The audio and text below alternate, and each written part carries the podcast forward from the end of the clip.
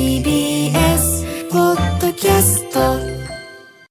時刻は12時。TBS ラジオジェーンス。ー生活は踊る。パーソナリティは人生の酸いも甘いもつまみ食いのジェーンスーと。TBS アナウンサー小倉弘子でお送りしています。ここからは相談を踊るのコーナーです。今日は通算2411件目。30代女性うりさんからのご相談です、スーさん小倉さんはじめまして。はじめまして。いつも楽しく聞いています。ありがとうございます。私はずいぶん前に別れた元彼が大出世していることを知りそこからとてもモヤモヤしています、うん。元彼とは結婚を意識しお付き合いしていましたが私のわがままで別れたというお相手です、はい。先日ふと気になり名前を検索すると某企業で活躍されていると分かりすごいなぁと尊敬、うん。反面私は特に仕事で結果を出すこともなくただぼーっと仕事と自宅の往復。休みは家でゴロゴロ。自分の不甲斐なさに気づきもやもやし続けています。同じ時間を過ごしているのに結果はこれ。元彼は出世。私は仕事も何もかも中途半端。自分自身がとても嫌になりましたこんな場合心のモチベーションはどうやって保てばいいでしょうか？またスーさん小倉さんは過去に以前お付き合いされていた方を調べたことはありますか？何かアドバイスいただけると嬉しいです。はい30代うりさんこんにちは。まあでも正直に書いてくれて嬉しいよね。本当そう。なんか妙に格好つけたりもせずにね、うん。人間の生々しいところとか、えぐみのあるところって隠したくなっちゃうもんだけど、元彼が出世して出世してて、これでもさすごく難しいというか、あのなるほどなって思うんですよ。なぜかっていうと自分のことをひどく振った相手が大出世していたら、傷つくし悲しいし落ち込むけど、それってある種順当じゃないですか。まあまあなっていうね、なんかこう、被害者意識を、ま、正当に持てるというか、はい私を捨ててそして彼は大出世、なんてかわいそうなの私っていうふうに自分の被害者意識をこう健やかに持てるじゃないですか、はいただはい今回は自分が振ってるんですよ、わがままでって書いてあるね。自分が振ったというかわ自分のわがままで別れた。自分が振ったとは書いてないけど自分のわがままで別れたっていう自覚がある。相手が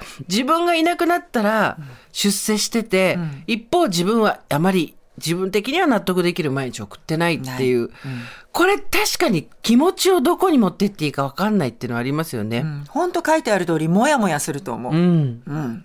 で彼が出世してることを最初は喜んだわけじゃないですか尊敬して。あすごいってね。なって。そう、で自分の人生もとってもうまくいったらもろ手を挙げて喜べたと思うんですよ、うん。すごいねそっつって。かうんうん。やっぱいい男だったんだな別れちゃったんだったけど、みたいなことをこう思えると思うんですけど、自分が何もかも中途半端だから、それがことほげる事態ではなくなってしまったわけでしょ、うん。うん。そのこと自体にも自分で嫌気はさすわけですよ。なんで喜べないんだろうとか、なんで私この別れた後こんなになってんだろうとかさ、思っちゃうわけじゃない、だからこれは実は元彼が出世したことはあんま関係なくて、ほだって例えば仲の良かった女友達が結婚したとか、出産したとかであの同じような気持ちになる人もいたりするわけじゃない。あと誰々は家族とうまくいってて私はそうでないとかさ、ういいなーってうん羨ましくなったりするよねそうそうそう。で一方私はってなった時になんて言ったらいいんだろうな。他人のせいにしてないから私はウリさん素晴らしいなと思うんですよねでも。うん。自分自身の不甲斐なさっていうところに対してモヤモヤしてる、で、えっと、うまくい人生がうまくいってるように見える元彼に対してこう憧れ嫉妬惜しいなっていう気持ちとか後悔とかいろいろあるわけじゃないですか。でもここで自分のこの中途半端な状態っていうのを人のせいにし始めたら、なかなかそこからは這い上がれなくなってくるからそうだね。だから今この状態はすごく悪くないと思うんですよね、うん。このモヤモヤぐちぐちは。うん。ちゃんと我がこととしてそう。向き合ってるもんね。そうそうそう、ん。あの名前のつかない感情っていうものをちゃんと見つめている間は正気でいられると思うんですよ。ああなるほど、そうね、うん、そうだね。これなんだろうって思ってるうちは。でもそれを乱暴に仕分けして、人のせいにしたりとか、えー環境のせいにしたりとかっていうそこの原因がないとは言わないけどそれだけのせいにして棚上げしちゃうと、もう自分じゃ気づけないんだよね。だからそうならないでいてよかったなと思うよ。そっか、いやうん。そうだね。本当に言葉にならないモヤモヤを何か環境とか誰かのせいにしし始めちゃうとそうなの。止まらなくなっちゃうんだよねそのそうなの。癖がね。そうなのよ。うん。自分であの自分の心を楽にするために最初は人のせいにしたり、環境のせいにしたり。もちろん自分が悪くないこともあるから、はい。ここバランスがすっごく難しいんですけど、うーんと自責感情が非常に強い人っていうのは確かにちょっとそれ全部自分のせいだと思わない方がいいよっていうことはあります。はいで多責感情が強い人に関してはいや多少自分の采配のせいもあるんじゃないっていうのもあります。ただここが問題でこれはバランスの問題だし個々人の問題なんだけどねえそんなに自分のせいにしなくていいよっていうのは人から言えるんですよ。周りから。だけどちょっとは自分のせいだと思った方がいいよって周りから言えないのよ。確かに、うん、でしょ、うん。ってことはこっちになっちゃうと気づけないんですよやっぱり。なるほどね、あんたちょっとは自分のせいだと思った方がいいよって絶対人は言わないじゃん。ああまあそうね。友達でもなかなか言えないね。言えない言えない。うんだその前にこのモヤモヤしたところが自分自身がとても嫌になりましたっていうところで一回立ち止まって、自分がダメだからとか自分がなんだろうもともと資質がないからみたいなことじゃなくて今こういう状態だっていうことで人の上がったり下がったり、まあ、運気と呼ばれるようなものなんて安定しないんだから、だってあなた気づいたら大作界だったんでしょ？そうそうなのよ。私もそうだって言われたこの間。すごいうるせえと思ったけど。私もは言われたのがね45年前でうん。大作会とかそういうの好きなんだっていうママ友さんから聞いた時に、いやでも私そういうの信じないしよくわかんないんだよねって言ったら、いやでももしそうだって言われたらなんとなくあ避ける気持ちでぼーっとしてればいいだけよなんて言われてたのが頭の片隅にあって、でなんとなく携帯であなたの運勢みたいなの来るじゃない。はいはいはいはい。でなんとなく見てたら自分の誕生日適当にパパパって打ち込んだらあなたはちょうど12月まで大作会です。この3年大作会です知らなかったよって感じだよね。確かにこの3年はひどかった。厳しかったんだよねいろいろね、うひどかったから。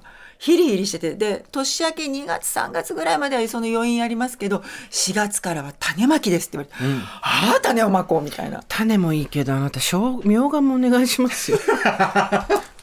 みょうが巻きっていうのなかった？みょうがみょうが大作会だったからできなかったんじゃない？そうだよ。大作会。今年こそと思ったら引っこ抜いちゃったから。こういうことなんですよ。すごく今のいい気づきがあったと思うんですけど、こうやってどうにもままならない時に、で何が悪いかも大体分かってる。でもどうにかならないっていう時に、大作会みたいなものって便利なんですよ。そうそう。よろしく大作会。そう。あもうこれのせいだっつって。あ持ってってちょうだい。私のせいじゃないとかっていうふうにできるから、そう大掃除ね。そうやって自分自身がとても嫌になったとしたら一回そことちゃんと向き合って、えーこのモチベーションをどうして保てばいいかって言ってまず一回ガス抜きで何らかの占い見ましょう、いろんな占い見ましょう。で一個だけでし盲信しちゃうと怖いから、なんかいろんなの見ましょう、星座とか。なんかいろいろあるよね。そうそうあの今言った市中水面みたそいうなのとか。そうで別にあのどっかに占いに行ったりしなくていいです。全部パソコンで、スマホで見るそう無料のやつ。そして2023とか4とかを調べてみ、なるほどみたいな。都合のいいとこだけピックアップして一回分散させる、であとは本当に人の運気って上がったり下がったりだからここに来るまでに彼だってすごい大変なことがあったかもしれないし。そうだよね、うん。だって検索して引っかかるぐらいだったら多分すごく頑張ったんだろうね。そうだよ、だからそれは分かってんだよねでもそんなこともそんなことも分かってない。いいことが、ねそう、いいことも悪いこともあったし、向こうだって辛いこともあったし、私もいいこともあったって分かってる。でも、心が腐ってる時に、この一点を見ちゃうと、えーってなるのは分かる。そうなんだよこちらのコンディションにもよるじゃない分かる。なんかうまくいかないなっていう時に、昔そういうことがあった人の素晴らしいきらびやかな面を見ると、あえーってこう心が折れてしまう？でもね今い12月13日でしょ、今年の占い見るのにちょうどいい時よ。ちょうどいい、うん答え合わせ。うん、これから先こうなるって思うと自分の行動ね、にさあの影響が受けちゃうけど、今年の占い今みんなちょうどああなるほどねいとかなやもうるから本当私大作会だったんだっていうの膝を打っちゃった。私もこの間なんかスレッズってあるじゃない、はいはい。あの、うん。SNS で Twitter みたいなやつね。そう。なんかへなんとかかんとかって書いたら「スーさん今年は大作会だからやめてください」みたいな来て「いや教えなくていいし」って思ったけど、まああまあじゃあ大作会ってことでってね、なったりもするんで。そうそういろんなねそういうものを持ってってもらってそちらに。そう。だからそういう檻を逃がすみたいな意味では、檻をこうピュッとこう流すみたいな意味ではそういうのでいいと思うんですけど、であと過去に以以前お付き合いされた方を調べたことはありますかっていうのも書いてありますけど、はいありますか？で私さっきそれで調べた、ん。出てこない。調べ方が甘い。ど素人が。ちょちょちょちょっと待って。なんでそこで私は罵倒されるの？このど素人が。まあ、待ってプロはどうやんの？KGB はねそんなもんじゃないよ。本当えに。何その叩き上げのプロはどうやるわけ？いやもういろんな SNS から、もうえあのえネットから Facebook か何かもう全部行きますよ、それはさだって自分がやってなきゃダメなんでしょ？いやいやいや探せば全然出てきますよ。あそういうもんなの？はいほう。全然出てきますよ。それは漢字？感じ この何ど素人。すいません。すいません。叩き上げのデカに向かってすいません。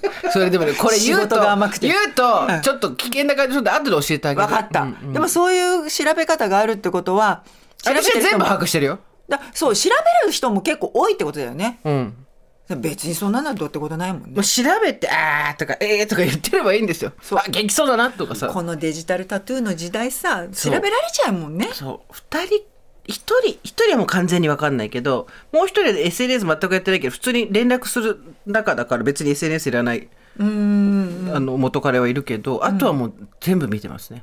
お、引っ越したんだ。とか。すごいそれはね、ねネットに出てくる。からしょうがないよね。なんかもう衛星写真で見る勢いでもさ、私なんてこんなになってんだからさ、あいつらだって全部見れる状態になってるわけですよ。何？すごいね活動が。イーブンだよ。イーブン、みんなロシア？KGB すげえ。でそれもしょうがないです。私一回これ何かの本に書いたことあります。もんあのどうしてもそういうのを調べてしまうっていう人に、はい。あのもうザッカーバーグを恨めっつってあいつが悪い全部あいつが悪い。もうね探せばすぐ出てきちゃうのね。そうなんですよ。いろんな足跡がそうねなんです。だからもうそこはしょうがないです、で心のモチベーションに関しては基本的にあのここからは占い2023年の占いを見て、自分に都合のいいやつを見つけてください。そうそうそう。で大作会だなみたいな感じで逃す、そう。であとはえっ、となんていうのぼーっと仕事と自宅の往復休みは家でゴロゴロっていうのは自分が変わんなきゃどうにもなんないから、そうだね。元彼の出世も関係ないし大作会も関係ないし。